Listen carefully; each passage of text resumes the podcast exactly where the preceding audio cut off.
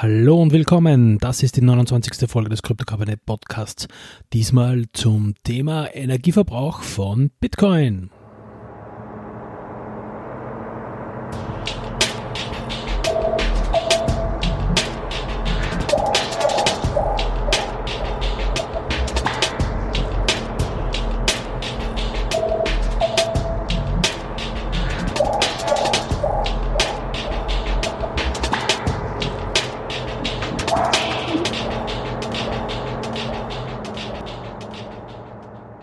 In diesen Zeiten des Erkennens des Klimawandels und der durchaus notwendigen, aber wohl nicht mit genug Druck basierenden Transformierung unserer Gesellschaft in Richtung Nachhaltigkeit ist das Thema Energieverbrauch natürlich ein wichtiges Thema. Und so kommt es zuletzt in aller Regelmäßigkeit vor, dass, zumindest wenn eine Preisfluktuation von Bitcoin in den Massenmedien aufpoppt, auch über den Energieverbrauch des Bitcoin, also eigentlich nur dem Meinen von Bitcoin diskutiert wird und eigentlich wohl eher mehr darüber aufgeregt wird. Ich möchte in der heutigen Folge darüber erzählen und einige Dinge verständlich machen. Demnach verbraucht der Handel mit Bitcoin derzeit etwa 62 Terawattstunden im Jahr. Wäre das Bitcoin-System ein Land, dann stünde es mit diesem Stromverbrauch an 43. Stelle in der Welt, zwischen der Schweiz und Tschechien Tendenz steigend. Laut einem Experten hat die Kryptowährung schon Österreich überholt, das wäre Position 41. Zudem verbraucht eine einzelne Transaktion über 200 Kilowattstunden. Damit kommt ein Vier-Personen-Haushalt rund drei Wochen lang aus. Zitat aus Zeit.de wir haben hier also einen wirklich beachtlichen Energieverbrauch, vor allem wenn wir diesen in Vergleich zu anderen Organisationsstrukturen auf der Welt stellen. Einen Energieverbrauch wie hierzulande in Österreich. Beeindruckend und sollte einen nachdenklich stimmen. Auch wenn es bedeutende Faktoren für den Klimawandel gibt, der CO2-Fußabdruck ist so groß, dass er Anlass genug bietet, um über die Regulierung von Kryptomining an Standorten mit CO2-intensiver Stromproduktion zu diskutieren, sagt es Stoll. Der Wissenschaftler plädiert dafür, die Mining-Anlagen von Bitcoin und anderen Kryptowährungen in Zukunft noch stärker dorthin zu verlegen, wo genügend Strom aus erneuerbaren Energien zur Verfügung steht. Warum also wird so viel Energie für Bitcoin verwendet? Wie schon zuvor erwähnt, ist eigentlich nur das Meinen von Bitcoin der entscheidende Teil, der diese Energie benötigt. Das Verwalten der Blockchain selber funktioniert ja zum Teil auch auf kleinen Rechnern wie Raspberries mit wenigen Watt Leistung. Was also passiert beim Meinen, dass diese riesigen Energiemengen benötigt werden? Der Bitcoin-Gründer Satoshi Nakamoto schrieb 2010 folgende Erklärung. Der Preis einer Ware tendiert zu den Produktionskosten. Liegt der Preis unter den Kosten, verlangsamt sich die Produktion. Wenn der Preis über den Kosten liegt, kann der Gewinn erzielt werden, indem mehr generiert und verkauft werden. Gleichzeitig würde die erhöhte Produktion die Schwierigkeit erhöhen und die Erzeugungskosten in Richtung des Preises treiben. In späteren Jahren, in denen die Erzeugung neuer Coins einen geringeren Prozentsatz des vorhandenen Angebots ausmacht, wird der Marktpreis die Produktionskosten mehr als umgekehrt bestimmen. Satoshi Nakamoto 2010 Es ist also ein wohldurchdachter spieltheoretischer Anreiz an die Miner. Ich habe schon in Podcast Folge 3 über die Blockchain bzw. in Podcast Folge 12 über den Konsensusmethode Proof of Work die wichtigsten Punkte beschrieben. Aber jetzt noch einmal kurz zusammengefasst. Miner sind nicht, wie ihr Name andeutet, dafür ständig neue Bitcoins auszugraben, zum Finden. Sie sind eigentlich nur dafür zuständig, Transaktionen zu einem Block zusammenzufassen. Für diese Tätigkeit bekommen sie die Fees, also die Gebühren aller Transaktionen eines Blocks und den sogenannten Mining Reward dieses Blocks. Dieser Mining Reward der halbiert sich alle 210.000 Blöcke. Derzeit liegt er bei 12,5 Bitcoin und ab Mai 2020 dann bei 6,25 Bitcoin. Irgendwann um das Jahr 2100 wird es keinen Mining Reward mehr geben, da er zu klein geworden ist, um ausgezahlt zu werden. Doch bereits lange vorher werden die Miner bereits so gut wie nur mehr noch von den Fees leben müssen. Diese liegen derzeit bei ca. 1% des gesamten Block Rewards. Die Fee eines durchschnittlichen Blocks Aktuell wären das circa über 2000 Transaktionen pro Block mal der aktuellen Fee-Gebühr von um die 60 US-Dollar Cent liegen irgendwo um die 200 bis 300 US-Dollar. Und der Mining Reward selber liegt derzeit noch bei 12,5 Bitcoin. Das sind umgerechnet 97.000 Euro. Und somit ist der Anreiz für Miner sehr hoch, diesen Reward zu erlangen. Soweit, so gut zu den allgemeinen Grundlagen. Kommen wir jetzt langsam den Grund des hohen Energieverbrauchs auf die Spur. Proof of Work fordert eine mathematische Aufgabe der Miner. Derjenige Miner, der diese als erster löst, erhält das Recht, den Block aus den Transaktionen zu erstellen und an die Blockchain anzuhängen und erhält eben die komplette Transaktionsfee und den Mining Reward dieses Blocks. Und dieser Mining Reward ist eben der spieltheoretische Anreiz, der Personenfirmen anlockt, um eben beim Wettrennen um diese mathematische Aufgabe als Miner mitzumachen. Die Miner reizen die Möglichkeit natürlich sehr hoch aus und installieren immer mehr und mehr Mining-Hardware und sie erhöhen somit die Teilnehmeranzahl am Rennen. Und jeder dieser Teilnehmer, also jeder Miner-Rechner, erledigt eine gewisse Anzahl an Hash-Berechnungen pro Sekunde. Das bildet sich eben sehr schön an der Hash-Rate des Netzwerks ab. Derzeit, also zur Aufnahme dieses Podcasts am 27. Jänner 2020, hatten wir ungefähr 112 Millionen Terahash pro Sekunde. Ein Terahash ist eine Milliarde Hash-Rechnungen. Ein aktueller ASIC-Miner von Bitmain, zum Beispiel der S oder der T17, berechnet derzeit 60 bis 70 Terahash pro Sekunde bei Neuanschaffungskosten von bis 2.500 US-Dollar. Durch die steigende Teilnehmeranzahl und deren ständig steigende Haschrechenleistung findet sich natürlich auch schneller eine Lösung, schneller als sie vom Bitcoin-System eigentlich erwünschten 10 Minuten Blockzeit sind. Proof of Work regelt nun automatisch die Schwierigkeit der mathematischen Aufgabe. Dies geschieht alle 2016 Blocks, also ungefähr alle 14 Tage, und sorgt dafür, dass die mittellangfristige Blockzeit immer schön nahe bei den erwünschten 10 Minuten liegt. Mit dem Hochregeln der Difficulty, der Schwierigkeit, geraten nun Miner, die aufgrund ihrer alten Technologie eben langsame Rechner haben, ins Hintertreffen und können sich nun nicht mehr die Betriebskosten für ihre Hardware leisten. Es sei denn, sie schaffen es, günstige Energiequellen anzuzapfen und somit ihre Betriebskosten zu senken. Die neue Miner-Hardware hingegen, die wird auch immer schneller und auch immer energiesparender, eben dank der neuen 7-Nanometer-Chip-Technologie. Der zuerst erwähnte ASIC Miner vom Typ 17, der verbraucht aktuell derzeit äh, um die 2000 Watt. Im langjährigen Mittel kann man jedoch sagen, dass für einen Mining-Betrieb mindestens alle eineinhalb Jahre neue Hardware fällig wird, um weiterhin kostendeckend am Rennen um den Reward teilzunehmen. Solange der Wert des Bitcoins einen immer höheren Fiat-Kurs annimmt, ist es ein profitables Geschäft für den Miner denn sein Betrieb ist durch die Faktoren Rechenleistung, Stromkosten und die Rewards und Fees, die er bekommt und natürlich vor allem durch den Bitcoin-Kurs begrenzt. Um ein ungefähres Bild über die Mining-Szene zu erhalten, ganz kurz überschlagsmäßig äh, wären das bei den zuvor erwähnten 112 Millionen Terahash Gesamtleistung des Bitcoin-Netzwerkes und dem neu, einem neuen ASIC-Miner, also mindestens gute 1,6 Millionen Miner und damit Sicherheit Dutzende andere Modelle aus allen anderen Generationen mit weniger Leistung weltweit betrieben werden, werden also über den Schnitt noch einige zusätzliche Millionen an Miner im Betrieb sein. Hier bei uns in Europa schlagen natürlich die hohen Stromkosten und die hohen Anschaffungskosten voll durch und somit ist das Betreiben von ein paar Minern zu Hause im Keller eigentlich absolut unrentabel geworden.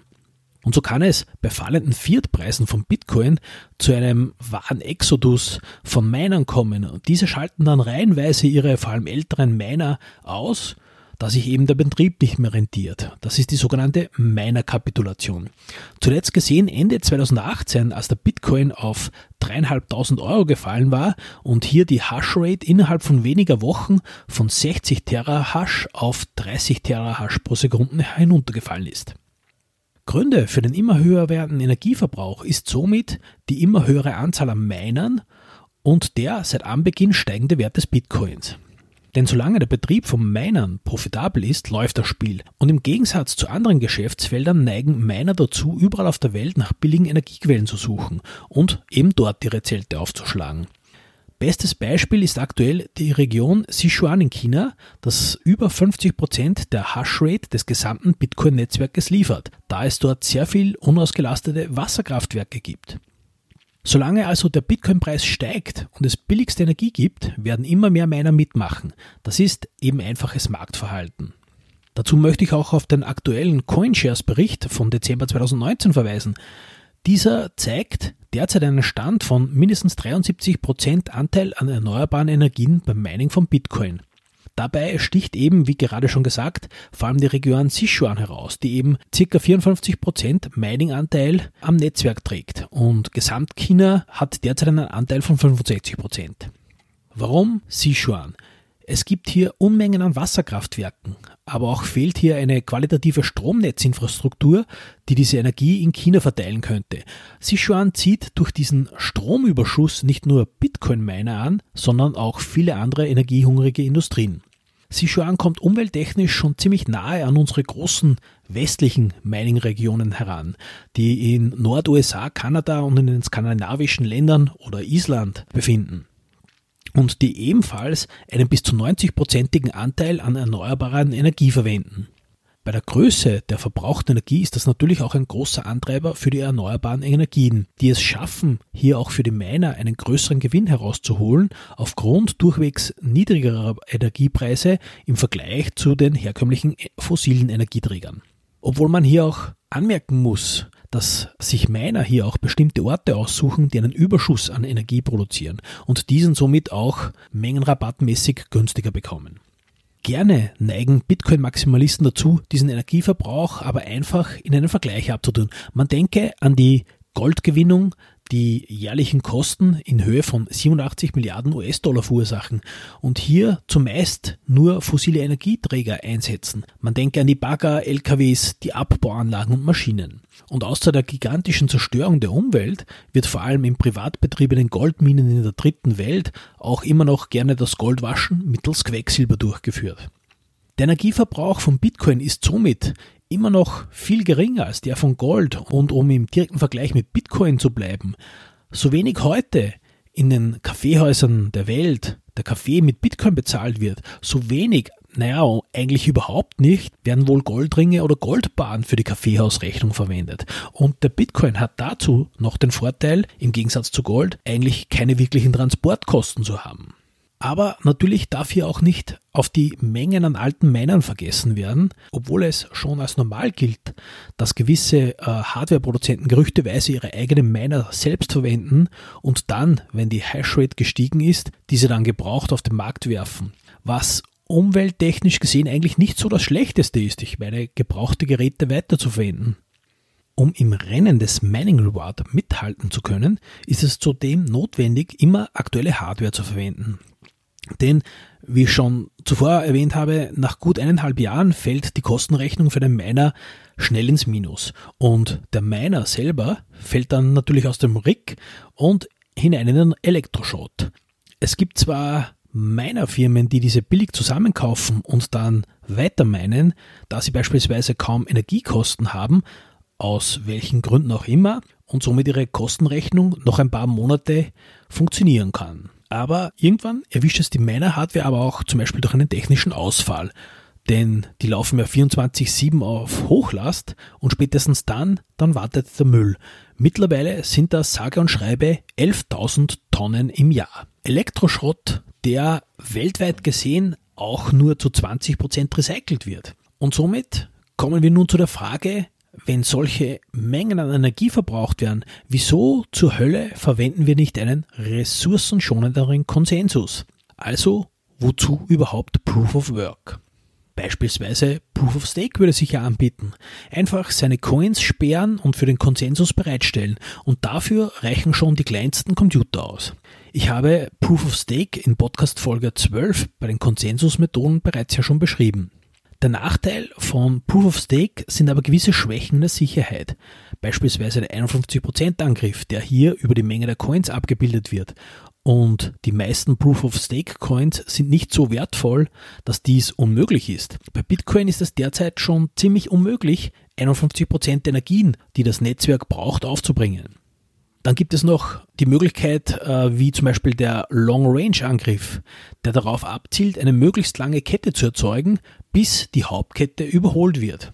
Dann gibt es noch das Problem zum Beispiel mit den Coin-Erstellern. Etliche dieser Coins schützen sich zum Teil dadurch, dass noch große Mengen an Coins bei den Betreibern liegen und diese das Netzwerk schützen. Und somit schlägt auch hier schon das nächste Problem auf. Die Dezentralität ist beim Teufel und ich muss den Betreibern vertrauen. Zudem muss ich auch noch darauf vertrauen, dass die Blockproduzenten auch wirklich zufällig gewählt wurden. Etwas, das beim Proof of Work eigentlich Standard ist. War das eigentliche Ziel nicht eine dezentrale Kryptowährung? Naja, Proof of Stake ein riskantes Spiel. Doch einige Proof of Stake Coins haben das auch schon erkannt und sie haben erkannt, dass die Sicherheit der Bitcoin-Blockchain auch ihnen Sicherheit bieten kann und verknüpfen sogar ihre eigenen Blockchains mit der Bitcoin-Blockchain. Zum Beispiel Komodo ist so ein Beispiel. Somit wird auch niemals eine andere große Proof of Work Blockchain außer die von Bitcoin benötigt werden mit einem ähnlich hohen Energieverbrauch. Es reicht eine einzige, die Bitcoin-Blockchain. Es reicht Bitcoin, um die eigene Sicherheit und auch die anderer Blockchains eben mittels solcher Verknüpfungen zu gewährleisten. Man kann aber auch Folgendes andenken. Bitcoin ist ja auch Proof of Stake, so wie es Proof of Work ist. Was soll das bedeuten? Es hält Energie vor, es staked Energie, um das Netzwerk sicher zu halten und die Transaktion zu verarbeiten. Bitcoin staked Energie, wie es Andreas Antonopoulos einmal so schön gesagt hat. Aber wer weiß, vielleicht wird schon in einem Hinterkämmerchen an einem Nachfolger von Proof of Work gearbeitet, das das Energieproblem anders angeht. Wir kommen also schön langsam zum Punkt. Wir wollen Dezentralität, die weltweit verteilte Miner und Nodes herstellen und wir wollen die Sicherheit vor einem Angriff geschützt zu sein. Diese Sicherheit wird eben durch das Mining hergestellt.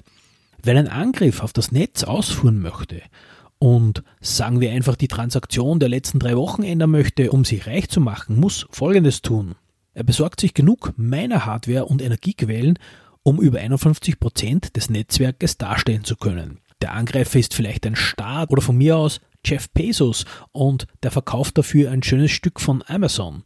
Er beginnt, die Transaktionen beginnend vor drei Wochen zu ändern und eben neu zu berechnen. Und das wird natürlich jetzt auch eine Zeit lang dauern. Ungefähr drei Wochen. Und jetzt wird's interessant. Die anderen Miner rechnen ja noch immer weiter, Block für Block. Und der Angreifer muss nun auch noch beginnen, die Zeit, die die anderen Miner Vorsprung haben, aufzuholen und die aktuellen Blocks nachzurechnen. Und dabei aufzupassen, dass er nicht unter seine 51% fällt, sonst würde er seine längste Kette, die er als Mehrheit des Netzwerkes berechnet, ja sofort verlieren. Und er ist dabei nur ein bisschen schneller als der Rest des Netzwerkes vielleicht ein, zwei Prozent und muss nun die fehlenden aktuellen Wochen aufholen. Und dann kommt auch schon die Difficulty, die Schwierigkeitsberechnung, die ihn nach spätestens zwei Wochen einholt und ihn wieder einbremst. Ein hoffnungsloses Unterfangen. Wir haben also ein sicheres Netzwerk, ein sicheres Geldnetzwerk. Und somit sind wir beim Grund, warum dieser Energieverbrauch auch keine Energieverschwendung ist. Bitcoin ist sicher, das sicherste Netzwerk, das es derzeit auf diesem Planeten gibt. Gucken wir uns einfach in der Welt umher, zum Beispiel nach Venezuela. Hier haben wir das lokale Geldnetzwerk des Bolivar. Sehen wir uns nun aber im Land um. Der Bolivar funktioniert nicht mehr. Gigantische Inflationsraten sorgen dafür, dass Geldscheine wohl günstiger sind, als Brennholz einzukaufen. Viele Produkte der Grundversorgung sind mit dem Bolivar nicht mehr erhältlich, nur mehr noch mit ausländischen Währungen. Die Versorgung mit Energie wie Strom oder Treibstoffe ist schwierig geworden. Das gilt auch für sauberes Wasser und Gesundheitsfürsorge. Die Geldentwertung verzerrt den Preismechanismus und wirtschaftliche Ungleichheit entsteht. Viele denken jetzt vielleicht, okay, Venezuela, das kann aber bei uns nicht passieren. Aber auch hierzulande in Europa haben wir Inflation. Zwar sehr klein, aber wenn man die gigantischen Mengen an Euros denkt, mit denen die EZB derzeit unseren Währungsraum stützt, da kann es durchaus anders werden. 2500 Milliarden Euros sind seit 2015 zuerst in diverse Staatsanleihen und seit letztem Jahr auch direkt an Konzerne weitergeleitet worden. Alles, um die Wirtschaft mit billigstem Geld zu versorgen. Billionen wurden und werden schnell in der EZB gedruckt und bisher gibt es nur ein Mittel, wie sich ein Staat Währungsraum entschulden kann. Bankrott oder Inflation. Machen wir es kurz. Bitcoin stellt auch ein Backup-System für die aktuelle Finanzarchitektur dar, und zwar weltweit. Denn im Gegensatz zu dieser ist das Netzwerk sicher und nicht inflationär und diese Sicherheit wird alle Energieressourcen verbraucht, die es benötigt. Denken wir jetzt daran, was jetzt notwendig ist, um diese verschiedenen Geldsysteme auf dieser Welt zu sichern. Banken, Nationalbanken, Kreditkarten, alle möglichen anderen Zahlungsdienstleister, die sich zwischen SWIFT, PayPal und Apple Pay verstecken. Nicht zu vergessen Gold und andere Edelmetalle als Wertspeicher. Das sind gigantische Netzwerke und beeindruckende Gebäude, die auch noch dazu beheizt und beleuchtet werden müssen. Und die Minenanlagen, die in der Erde herumgraben und Schmelzöfen betreiben. Und trotzdem haben wir hier an der Spitze der Gesellschaft dieser Welt problemlos Zugriff auf die aktuellen Geld- bzw. Finanzsysteme. Aber Milliarden andere Menschen weltweit kommen nicht einmal durch diese Eingangspforte durch. Und das sollten wir nicht vergessen. Es ist das sicherste Netzwerk, das ein Problem von Milliarden Menschen abseits unserer westlichen Pyramidenspitze, auf der wir hier alle sitzen, löst. Aber wir sollten natürlich auch nicht darauf vergessen, es wird ja auch daran gearbeitet, die 70% Energie, die bereits aus regenerativen Energien stammt, natürlich zu toppen. Wie gesagt, Skandinavien und Kanada sind sehr beliebte Länder für Miner, da eben hier günstige Wasserkraft und auch Thermalkraft gibt und dazu ein kühles Klima, das das Kühlen der Hardware vereinfacht und vergünstigt. Fazit. Bitcoin braucht Strom, viel Strom, eigentlich zu viel Strom. Aber dies hebt andererseits auch die Sicherheit. Es ermöglicht ein weltweites Netzwerk, das nicht mehr so einfach geknackt werden kann. Ein Angriff auf das Netzwerk würde dermaßen viel Energie benötigen. Eine Menge, die kein Staat mehr alleine aufbringen kann. Ob ein Umstieg von Proof of Work auf Proof of Stake bei Bitcoin möglich wäre, ich denke nicht. Proof of Work ist ein Bestandteil des Gesamtkonzeptes von Bitcoin, dessen Eckpfeiler eben Proof of Work, Blockchain, Peer-to-Peer -Peer und Kryptographie sind. Das Mining gegen Staken auszutauschen klingt vielleicht einfach, aber es birgt jedoch die Gefahr, dass das ganze Gebäude Bitcoin einstürzen könnte. Die Entwickler, die am Bitcoin Core arbeiten, gelten in diesem Punkt als extrem konservativ und das ist auch verständlich. Es ist auch zu beachten, ob gerade die Zeit des Klimawandels nicht auch die Gefahr birgt, dieses Argument gegen Bitcoin auszuweiten und somit Regulierungen gegen Miner auf die Tagesordnung kommen, die Energieverbrauch und Ressourcenverschwendungen einfach regulieren werden. Das sind zugegeben einige schwer im Magen liegende Punkte und für einige dieser Punkte Energieverbrauch, verwendete Energiequellen und Entsorgung sollte die Bitcoin-Community durchaus den Finger auf die Miner richten und diese zu mehr Verantwortung drängen. Was gäbe es Besseres, als das Image von Bitcoin aufzubessern, indem die Community sagen könnte, hey, Bitcoin läuft zu 100% mit grüner Energie, welche auch immer. Bitmain und seine Konkurrenten übertreiben den Stromverbrauch der Miner nicht und am Ende recyceln sie selber oder andere Recyclingunternehmen machen dies. Und man sollte das nicht als reines Greenwashing betreiben. Bitcoin revolutioniert den Finanzsektor. Warum nicht auch den Sektor der erneuerbaren Energie oder den Sektor der Hardware beeinflussen? An mangelnder Größe des Netzwerkes, der Community kann es ja nicht scheitern. Und in diesem Sinne, alles Gute, bis zur nächsten Podcast-Folge und haltet eure Private Keys sicher.